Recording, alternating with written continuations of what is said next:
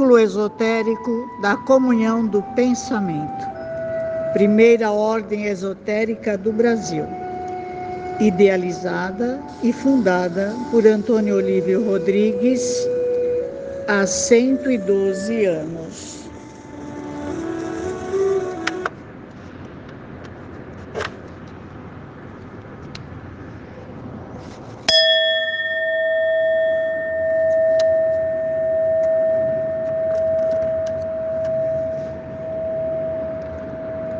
Boa noite a todos. Vamos dar início ao ritual das reuniões semanais.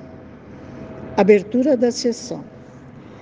Desejamos a todos os irmãos do Círculo Esotérico da Comunhão do Pensamento e a toda a humanidade harmonia, amor, verdade e justiça. Ó ego de Príncipe Munfo, tu que com o apoio dos princípios vivos do invisível tanto te esforçastes para a realização do amor na terra por meio da comunhão do pensamento. Protege este nosso centro, aberto à glória de Sofia, a mãe dos homens, e de Parabrã, o absoluto. E concede-nos o apoio das forças secretas do círculo nos planos superiores. Ó mestres invisíveis de nosso círculo, Ó vós todos que, como Munfor, conhecestes a luz secreta e participastes de sua atividade, ó vós todos que tendes sido fiéis cavaleiros de Jeoshua, o reparador, vinde mantar com as vossas influências benéficas a obra que hoje continuamos com o coração puro e com ardentes desejos de nos aperfeiçoarmos cada vez mais física, moral e espiritualmente. Em nome de nossos protetores, declaro abertos nossos trabalhos à glória de Jeoshua, o reparador, de Sofia, mãe do mundo, dispensadora das primeiras irradiações da divindade, e de Parabrã, o absoluto. E sob os auspícios dos egos de Príncipe Mumford, Swami Vivekananda, Elifas Levi e Aor.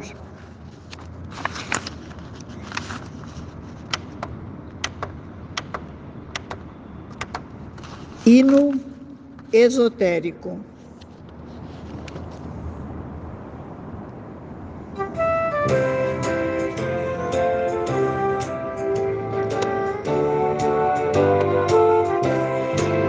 Vivemos todos pelo nosso lema, realizando a feliz fraternidade. Comemos uma egrégora suprema capaz de a das nossas almas ávidas de luz.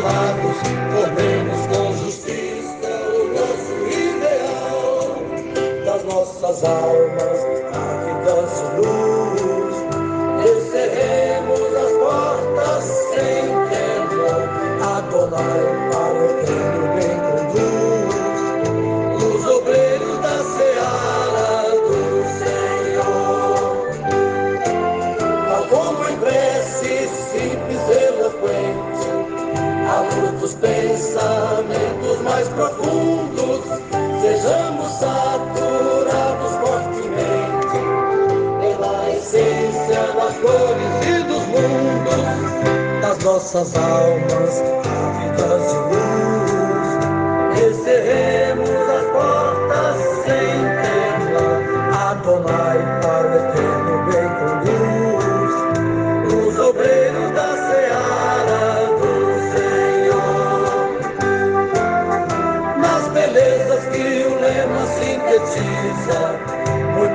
Além deste bárbaro silício, busquemos esta luz que simboliza as cristalizações do sacrifício das nossas almas, ávidas de luz.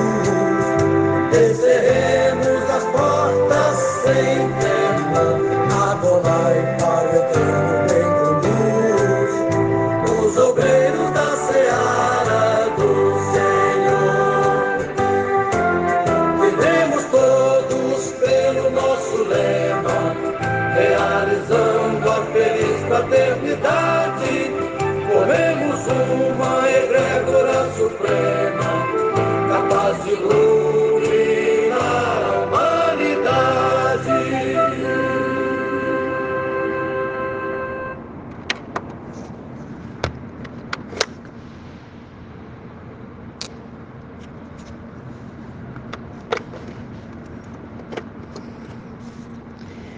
Eu sou Sueli Fernandes, presidente do Supremo Conselho do Círculo Esotérico da Comunhão do Pensamento. Agradeço a Deus por mais esta oportunidade de estarmos reunidos.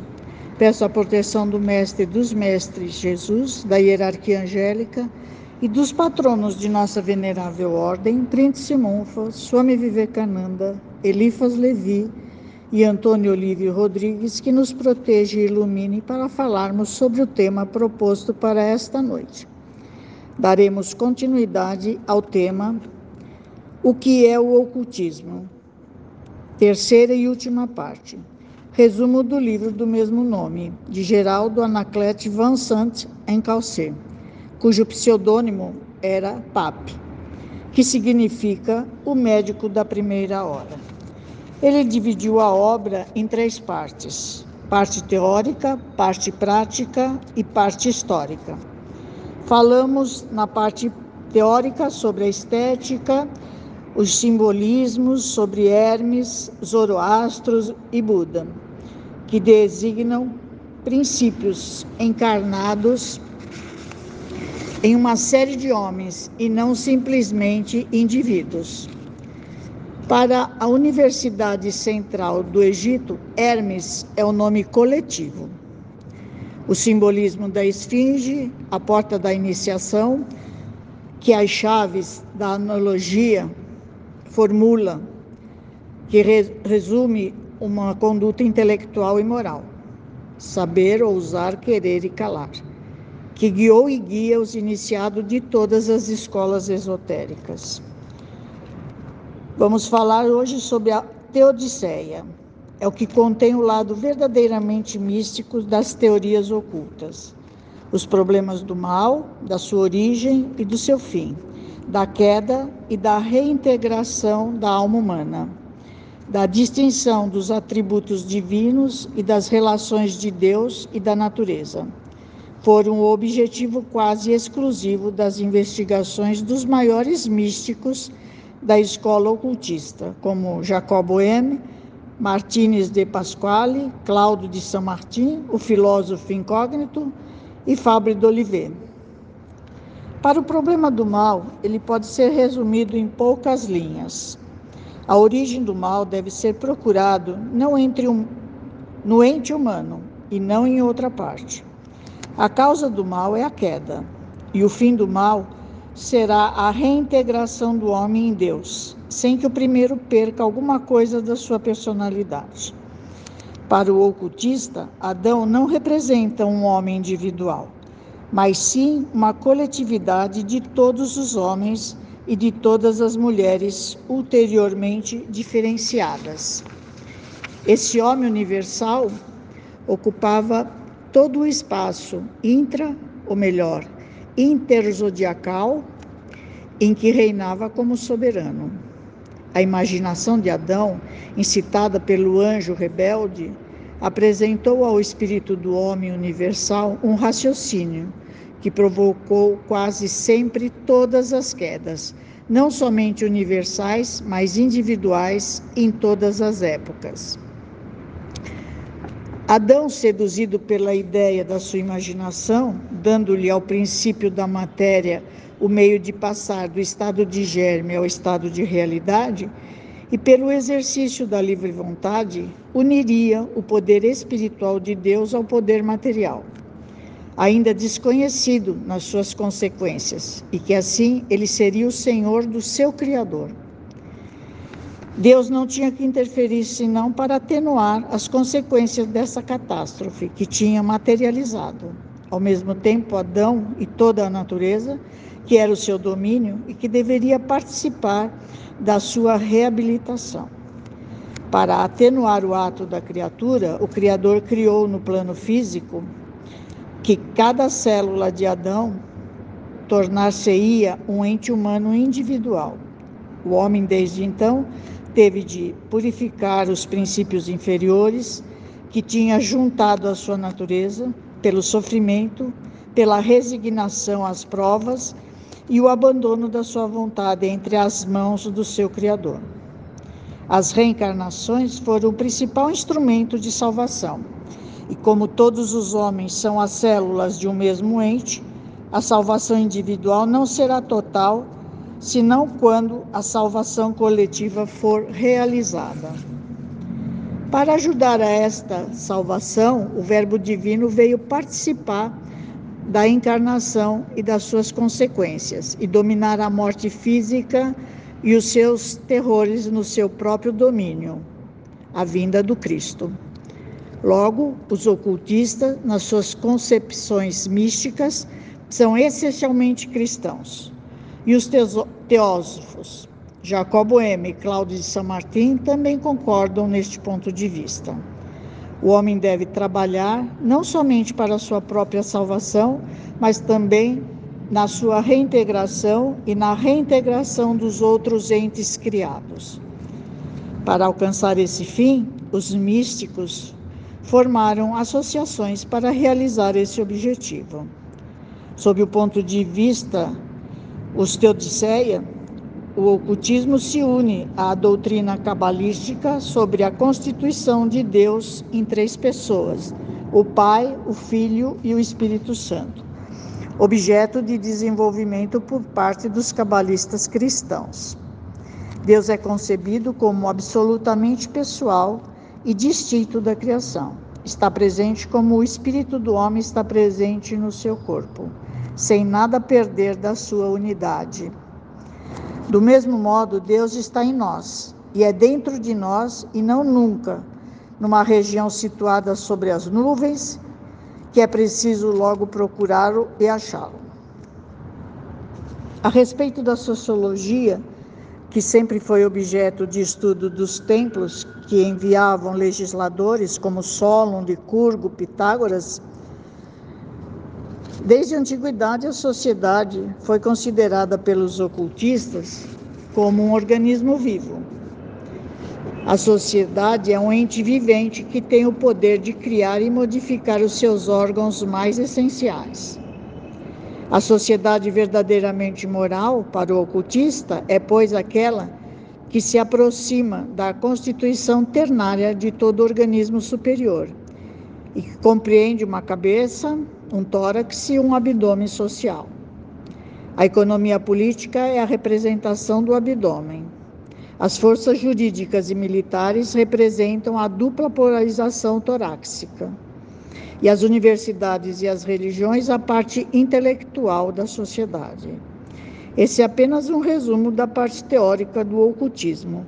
Vamos passar para a aplicação, a prática dessas diversas teorias a prática do ocultismo ou a magia, do mesmo modo que o ocultista exige dos seus discípulos aptidões morais, além dos conhecimentos intelectuais, ele sujeita também os seus discípulos a um adestramento particular, que se aplica ao regime alimentar e à respiração, e destinado a assegurar o poder da vontade sobre o organismo em todos os seus planos.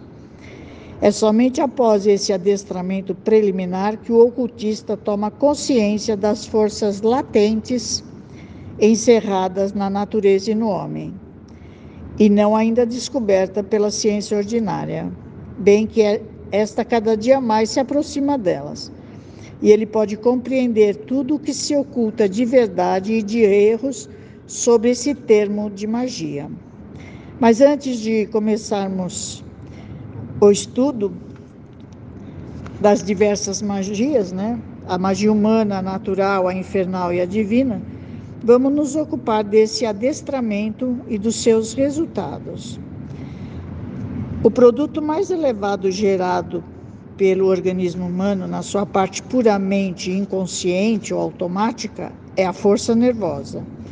E toda a atividade do aprendiz vai ser consagrado em obter essa força nervosa tão pura e delicada quanto possível. Depois, concentrar essa força, assim purificada, tão depressa como ele poderá fazer em um ponto bem limitado do organismo, do cérebro ou mesmo do exterior, porque esta força pode ser projetada à distância. A produção da força nervosa está diretamente ligada ao regime alimentar e à sua purificação, à própria pureza desse regime apoiado por exercícios de respiração apropriado. O regime mais apropriado para agir eficazmente sobre a força nervosa é aquele em que entram menos substâncias animais. E a esse respeito, o regime pitagórico é o mais favorável. Porém, esse regime, assim como o jejum de muitas religiões modernas, não era praticado senão durante um certo tempo. Aí o, o aluno voltava ao regime misto atenuado ou ficava exclusivamente vegetariano, conforme o seu temperamento ou seu gosto ou conforme o lugar em que habitava. Os exercícios respiratórios tinham por fim aumentar ou diminuir a vontade a quantidade de ácido carbônico no sangue, e isto retardando ou ativando os exercícios respiratórios. Por esse adestramento, o estudante estava mais intimamente em relação com a natureza invisível. O mundo dos sonhos se abria principalmente a ele. Depois, a visão direta e a intuição se desenvolviam progressivamente e os primeiros passos se fortaleciam no caminho dos mistérios. Insetamos-lo agora aos estudos das diversas magias. A magia humana ou microcosmo encerra todas as ações diretas dos entes humanos, uns sobre os outros, e principalmente a ação do homem adestrado sobre o homem não adestrado. A sua chave é a utilização do corpo astral e a sua direção consciente, o que a diferencia imediatamente da mediunidade. É nela que o adestramento progressivo pelo regime e a respiração representa um papel capital. A prática a atingir consiste, com efeito, em obter a saída consciente e progressiva do duplo astral, fora do corpo físico. Esse desdobramento, esta exteriorização, como diriam os experimentadores modernos, forma uma das aplicações mais interessantes para a galeria, porém menos realmente utilizada das verdadeiras práticas da alta ciência. Só os aprendizes e os ignorantes podem crer que o desdobramento é alguma coisa mais que uma prática de ginástica física. Esse desdobramento do ente humano, conhecido da mais remota antiguidade, começa a se apresentar aos experimentadores contemporâneos disfarçados, aliados sob o fato de telepatia, de mediunidade espírita ou de hipnose profunda. Todos esses fatos são ligados à saída não consciente, mas inconsciente do corpo astral. E esta última se obtém muito mais facilmente que a primeira. Nesse gênero de experiência, a pessoa é adormecida por um acidente ou por uma outra influência qualquer que a produz. O ocultismo afirma que não se trata de ação de espírito, e que pode a maior parte dos espíritos, mas somente de uma ação à distância do corpo astral do médium. Uma outra série de fenômenos devido à saída do corpo astral são os fatos de visão à distância, obtidos conscientemente por Santo Antônio de Pádua, por Swedenborg e anteriormente ainda por Apolônio de Tiano, e inconscientemente por alguns bons pacientes dos magnetizadores do começo do século. É por esse processo de visão direta que são manifestadas as afirmações das diversas revelações religiosas referente ao estado e às transformações do espírito após a morte. Nesse caso, os ocultistas trazendo outros elementos de demonstração que não sejam raciocínios filosóficos e por isso ser-nos útil demorarmos um pouco nesse assunto. Aí ele vai falar sobre o espírito da morte física, conforme revelações da visão direta. Ele coloca as experiências do espírito entre a morte e o novo nascimento e dos espíritos suicidas. Todos os fatos terrestres são gravados, fotografados na luz astral. E esta regra é verdadeira para as ideias como para os indivíduos. E assim que uma ideia humana é uma força tão dinâmica e tão material como o calor e a luz, daí o adestramento da vontade para o ocultista. Uma ideia deixa os traços da sua atividade boas ou má no plano astral. E esse traço pode ser achado muito tempo depois. O mesmo dar-se com o indivíduo inteiro que deixa no plano astral uma imagem da sua passagem terrestre.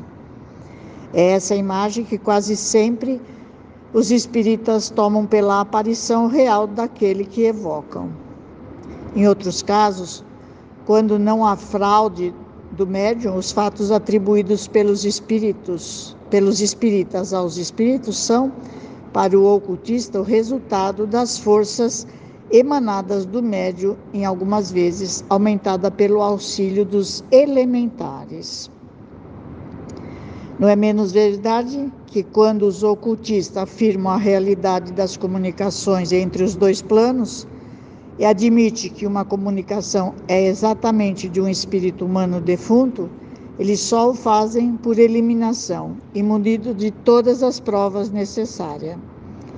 A magia pretende pôr os seus adeptos em estado de praticar a evocação dos mortos, mas os ritos da necromancia são considerados como muito perigosos, tanto para o evocador como para o espírito evocado.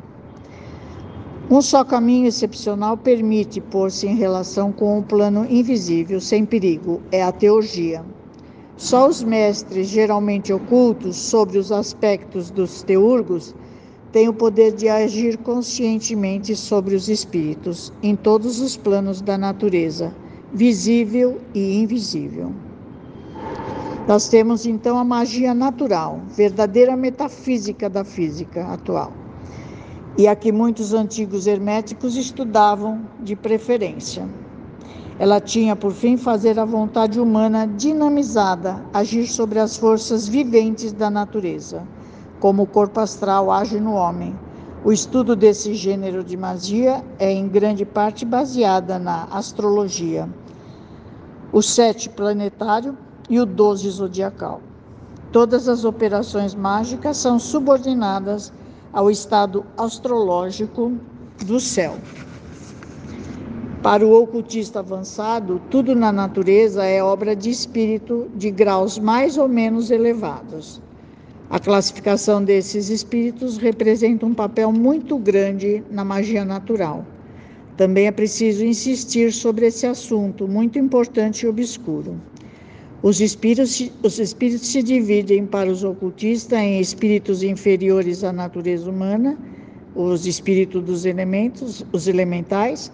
Esses espíritos são mortais, mas podem adquirir a imortalidade, elevando-se até a natureza humana. São eles silfos, ou espíritos do ar, sassalamandras, espíritos do fogo, as ondinas, os espíritos da água, e os gnomos, os espíritos da terra, dos antigos e dos Rosa Cruzes.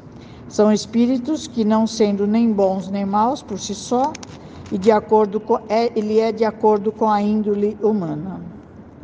Os segundos espíritos podem ser iguais ou superiores à natureza humana. É nesta seção que é preciso classificar os espíritos planetários da Cabala e os espíritos superiores ao homem, que a igreja designa com o nome de anjos e de demônios. E uma terceira categoria, conhecida somente dos práticos e designada sob o nome de espíritos astrais. Todos esses espíritos têm vontade própria e só vêm no momento da evocação e conjurações, se quiserem vir ou se forem forçados a isso. A gente só pode forçar essa conjuração se algum detalhe da cerimônia é omitido. Eles têm todo o poder sobre o imprudente que pode fazer-se obedecer sem ser digno. A cerimônia mágica, ou melhor, a experiência da magia cerimonial, consiste em jejum, em diversas purificações físicas e morais. O operador e seus auxiliares é preciso ser número ímpar. Devem ser preparadas vestimentas especiais, um gabinete de operação da cor correspondente ao dia escolhido. É nesse gabinete que é traçado o círculo mágico, formando os três círculos concêntricos contendo os nomes divinos e os nomes dos anjos do dia e da hora. O círculo é a verdadeira fortaleza do operador. Enquanto ele estiver fechado no círculo, ele está ao abrigo das influências perniciosas. Uma vez entrando no círculo, o operador começa, em voz alta, a fazer apelos ou invocações. Quando se suplica ao Espírito humildemente e de conjuração, quando a gente força o espírito, por ameaças e nomes divinos, a manifestar-se mesmo contra sua vontade. Os ocultistas se guardam com energia de evocar os espíritos demoníacos e que eles combatem os feiticeiros que se entregam a esta prática. Demais, a magia cerimonial é geralmente proibida nas fraternidades elevadas, em que a teurgia lhe é muito mais proferida. Magia inversiva. É a magia negra ou a feitiçaria. Stanislau de Gaita definiu muito bem. É pôr em ação para o mal as forças ocultas da natureza. Enquanto que o magista faz todos os seus esforços para ajudar a evolução das forças naturais, a paralisar a livre expansão das forças evolutivas em benefício das forças da morte e da involução. Na maior parte dos casos, aquele que se crê dotado de poder maléfico é um pobre ignorante que só possui um segredo imaturo e tolo de magnetismo e que então utiliza do melhor modo possível o que sabe para aterrorizar os seus vizinhos e para subtrair dinheiro. Uma das características da escola ocultista de iniciação é a proibição de pedir ou de receber presentes ou dinheiro para suas necessidades pessoais em recompensa de uma assistência pelos meios mágicos. O feiticeiro que entra em luta com as forças divinas do invisível é, na maior parte dos casos, um homem de orgulho ou um alienado. O enfeitiçamento à distância, o voodoo, pedaço de cera, longe do paciente, picá-lo com alfinete. Existe ainda a magia de campanha, que são as fórmulas ingênuas, que não é feitiçaria, baseado nas velhas tradições cristãs, como fogo de Deus perde o seu calor, ou recitar o Pai Nosso invertido para fazer azedar o leite. A teurgia só age por meio da prece e do sacrifício. A sua voz, a sua prece, a doença, a própria morte recuam e param os cérebros humanos se modificam, os próprios clichês astrais podem ser modificados ou transformados. Alguns autores chamam a magia teúrgica de magia divina. Em relação à história, a constituição das diversas tradições ocultistas, a história da influência exercida exteriormente no mundo profano pelas diversas fraternidades ocultistas e as considerações sobre os caminhos de realização do ocultismo contemporâneo. As tradições. Para se conhecer os ensinamentos do ocultismo relativo às diversas tradições e à sua constituição, é indispensável fazer uma volta ao passado, sobre a origem das raças humanas, sobre a fisiologia planetária e sobre o ponto de vista ocultista. O ideal seria o estudo da história filosófica do gênero humano de Antônio Fabre de Olivier. E aqui ele fala que as raças foram em número de quatro, diferenciadas por sua origem e sua cor. E elas tiveram preponderância no planeta na ordem seguinte: primeiro, os lemures, que ocuparam o Oceano Pacífico atual e que deveriam ser amarela, amarelos avermelhados. O segundo, os atlantes, que ocuparam o Oceano Atlântico e a pele de cor cobre avermelhado. Os negros, originários da África atual, e os brancos, originários do Polo Norte, do Mar Branco e do continente europeu, os últimos a serem evoluídos. Depois ele vai dividir isso em três correntes: a corrente pitagórica e platônica, na escola pitagórica primitiva, derivada diretamente do Egito e das tradições atlânticas, citaremos Pitágora, Aristeu e Filolaus. Na academia é preciso principalmente considerar Platão, Crates, o iniciado. O Axioteu e o Xenocrates, que se esforçou em estabelecer as relações do platonismo com o pitagorismo. Aristóteles só desenvolveu por escrito o exoterismo e guardou o esoterismo para ensinamento oral dos raros discípulos, entre eles Alexandre o Grande. Os seguidores e, defensores de Aristóteles ignoraram a existência do esoterismo, a tal ponto de não considerar nenhum membro do liceu como verdadeiro iniciado. Os neopitagóricos, os misticismo, com tendência às ciências naturais, matemática e simbolismo dos números no século I, representado por Apolônio de Tiana e seus sucessores. Os neoplatônicos são os que dão mais luz sobre o plano astral, e os espíritos astrais, como Tracilo, no reinado de Tibério, que mandou matar Platão.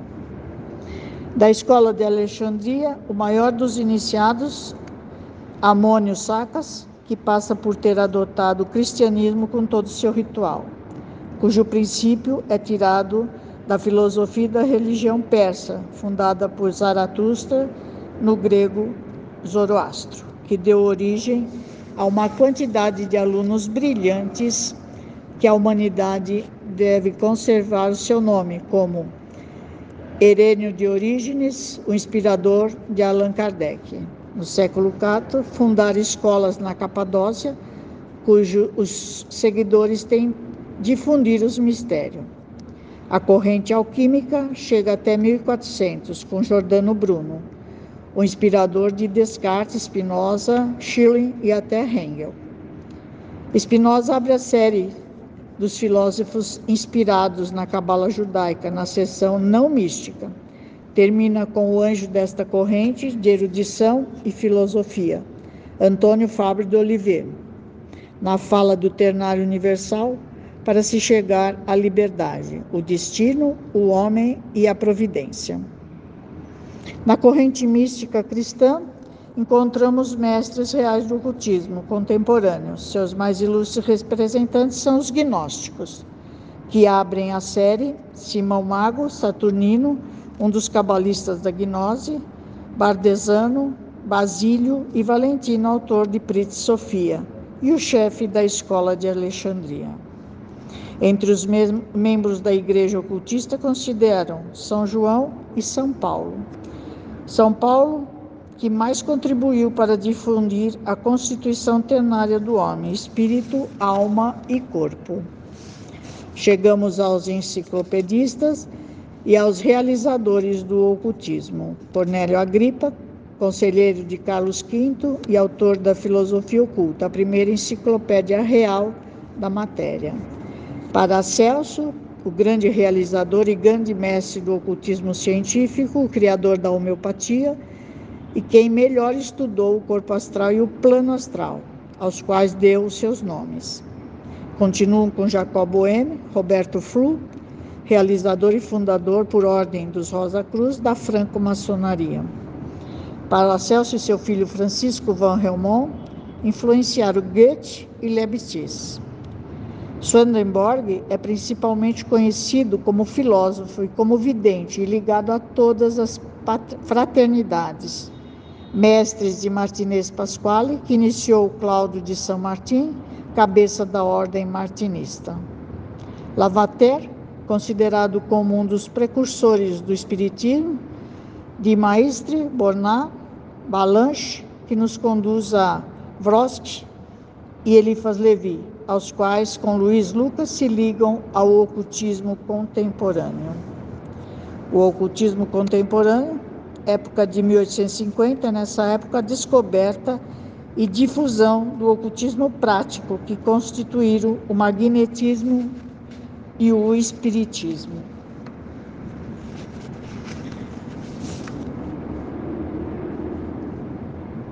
Obrigado centros, essa, toda essa, essa a contemporaneidade, obrigar os centros de iniciação a começar uma campanha de propaganda e a estender muito seu plano para evitar os perigos de um misticismo sem verificação e exame.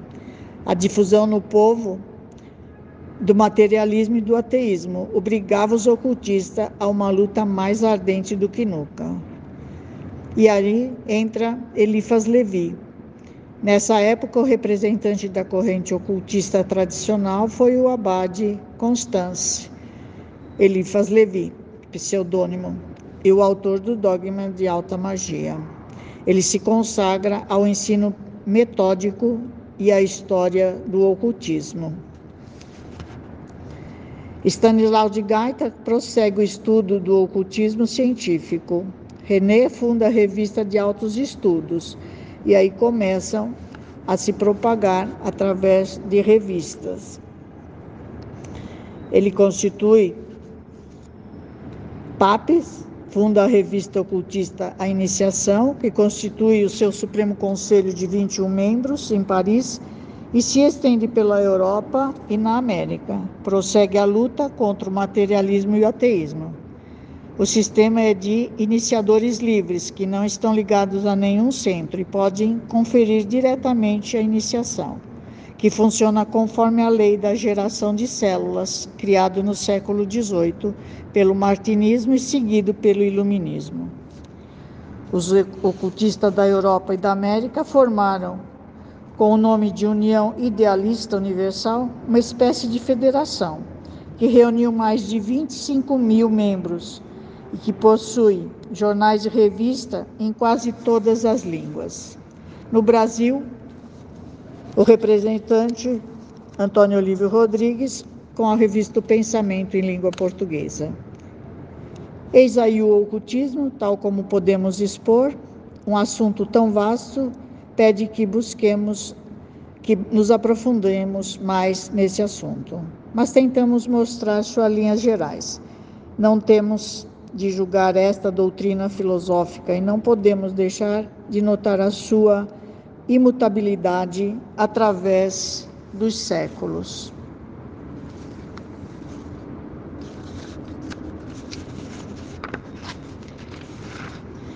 Muito obrigada a todos. Uma boa noite. Vamos continuar com o nosso ritual, fazendo a nossa chave de harmonia.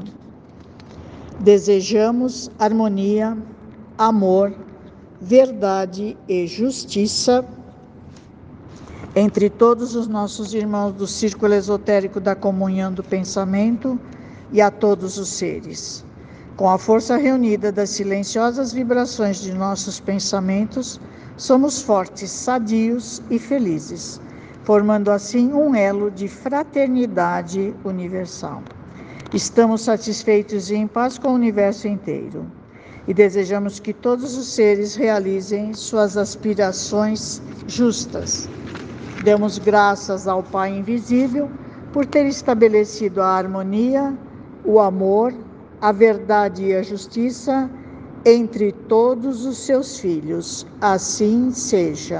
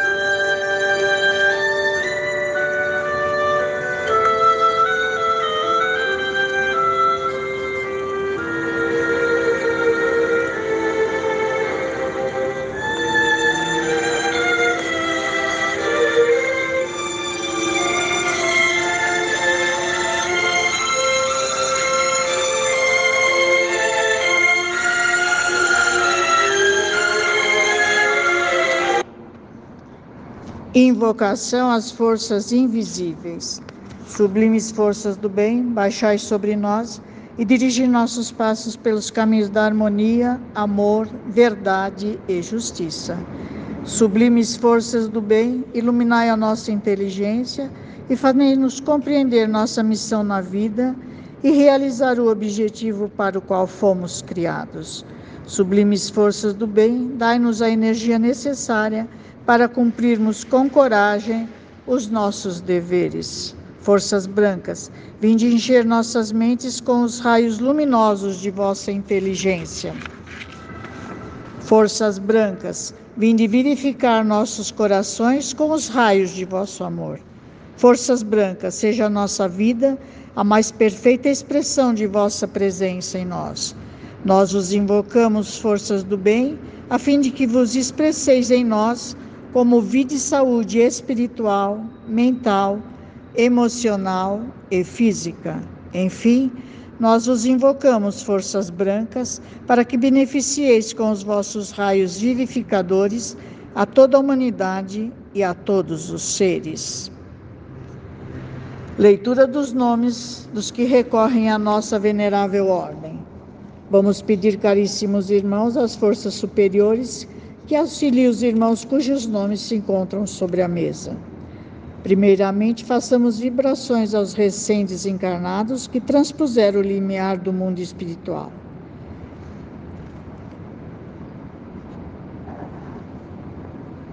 Que esses irmãos sejam amparados pelos auxiliares invisíveis no plano, no novo plano em que se encontram. Mentalize seus nomes Façamos agora vibrações mentais aos irmãos desencarnados há mais tempo, enviando-lhes vibrações de amor, paz, luz e harmonia. Mentalize os seus nomes. Vibremos harmonia, amor, verdade e justiça aos nossos irmãos encarnados, cujos nomes chegaram até nós, ou que se encontram sobre a mesa na sala de meditação a fim de que possam realizar suas justas aspirações, de acordo com suas necessidades, merecimento e reforma íntima.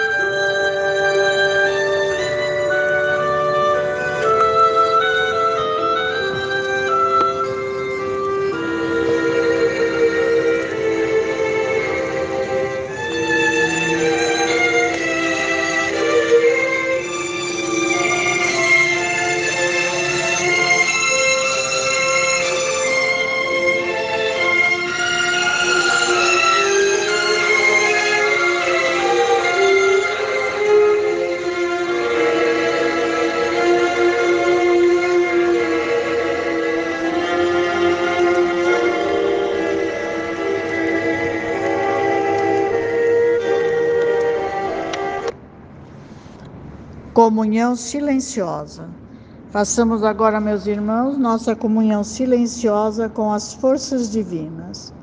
Peçamos às forças brancas que beneficiem aqueles que recorrem à nossa venerável ordem para obterem e manifestarem permanentemente a plenitude de todos os bens espirituais, mentais, emocionais e físicos.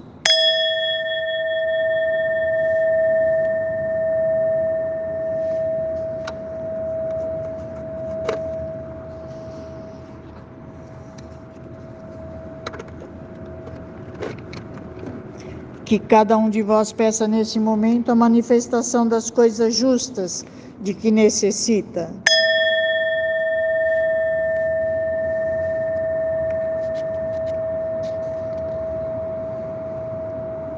Elevemos o pensamento ao Supremo Criador e peçamos-lhes que faça reinar entre todos os seres humanos a verdadeira paz, harmonia e felicidade.